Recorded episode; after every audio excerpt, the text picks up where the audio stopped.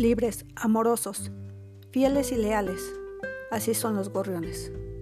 Bienvenido a Sepia Gestal. Yo soy Rosa María Navarro y te tengo preparada una lectura compilada por Antonio Razo que lleva como título El ejemplo de los gorriones. Si te gusta esta lectura, compártela en tus redes sociales con tus contactos. Comenzamos. El ejemplo de los gorriones. Hay una diferencia abismal entre los gorriones y el resto de los pájaros. Muchas aves, como las golondrinas y las ocas, son como señoritas de primer mundo. Vienen solo cuando está precioso, el campo, las flores, los frutos, pero apenas se anuncia el frío, nos dejan y se van a tierras más calientes. En cambio, los gorriones se quedan, al pie del cañón. No tienen miedo al frío ni a la nieve. Escarban debajo del hielo para encontrar algo de qué comer y se cobijan en cualquier agujero.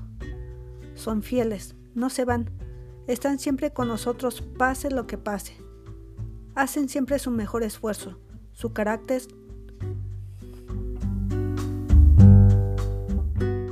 En cambio los gorriones se quedan al pie del cañón. No tienen miedo al frío ni a la nieve. Escarban debajo del hielo para encontrar algo que comer y se cobijan en cualquier agujero. Son fieles, no se van, están siempre con nosotros pase lo que pase. Hacen siempre su mejor esfuerzo, su carácter los saca adelante. Y además, nunca soportan estar encerrados en una jaula como los canarios. Ellos conocen aquella sentencia de que aunque la jaula sea de oro, aman, pero aman con libertad y lealtad. Recuerda, es en los mares encrespados donde se forman los buenos marineros. Seamos, pues, como los gorriones. Hasta aquí nuestra historia de hoy. Cuídate mucho, te mando un gran abrazo y me despido.